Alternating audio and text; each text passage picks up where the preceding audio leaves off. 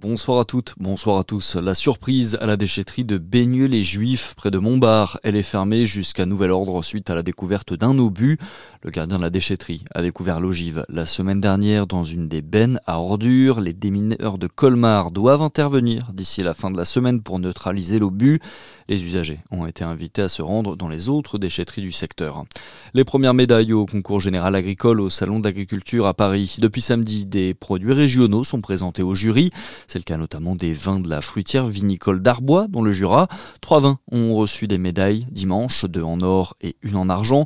Les vins présentés ont été choisis avec minutie selon David Pillot, directeur commercial de la fruitière. On a goûté euh, un, nombre assez important d'échantillons de, de, vins. On a évalué tout d'abord la qualité, et puis avec ce retour qualité euh, collégial, hein, j'insiste, hein, donc il y avait toute la partie commerciale, il y avait toute la partie élaboration, il y avait une partie aussi de nos sociétaires, donc je pense qu'il y avait une trentaine de personnes qui goûtaient, donc on avait un questionnaire où on évaluait la qualité des vins présentés. Et une fois qu'on a eu un petit peu cette grille de lecture, euh, on a discuté entre nous euh, sur la pertinence d'envoyer tel ou tel vin euh, au concours. Il y en a certains sur lesquels on n'a pas besoin, on va dire, potentiel de médailles.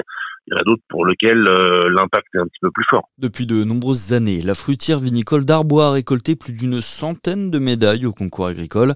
L'alcool, bien sûr, a consommé avec modération. Le coup de gueule des élus de Chouasset après la découverte d'un nouveau dépôt sauvage ce week-end. Un appel à témoins a été lancé pour retrouver le ou les responsables. Un geste irrespectueux et lâche ont déploré les élus qui, en plus de présenter un risque pour l'environnement, fait peser une vraie charge financière sur le budget de la mairie. Dans le reste de l'actualité, les banques en soutien aux agriculteurs. Après une réunion au Salon de l'agriculture aujourd'hui, plusieurs mesures annoncées pour ceux qui font face à des difficultés de trésorerie. Ils vont pouvoir retarder d'un an le paiement de leurs dettes bancaires, c'est ce qu'a indiqué le ministre de l'économie, Bruno Le Maire, qui indique également que les exploitations en très grande difficulté pourront bénéficier de prêts à taux préférentiels. Vous ne trouverez bientôt plus dans les rayons des supermarchés des produits baptisés steak végétal ou encore jambon vegan, mesure demandée par les éleveurs pour éviter toute confusion chez les consommateurs. Les dénominations de type filet, saucisse ou encore lardon seront désormais réservées aux seuls produits animaliers et donc interdits pour les aliments à base de protéines végétales. Le décret est publié aujourd'hui au journal officiel. Il prévoit trois mois de délai avant l'entrée en vigueur. Ce sera donc pour la fin mai.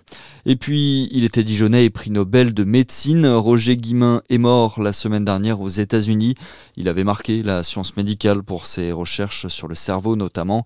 Il avait reçu la fameuse distinction en 1977. C'est tout pour l'essentiel de l'actualité à suivre. Votre météo sur Fréquence Plus.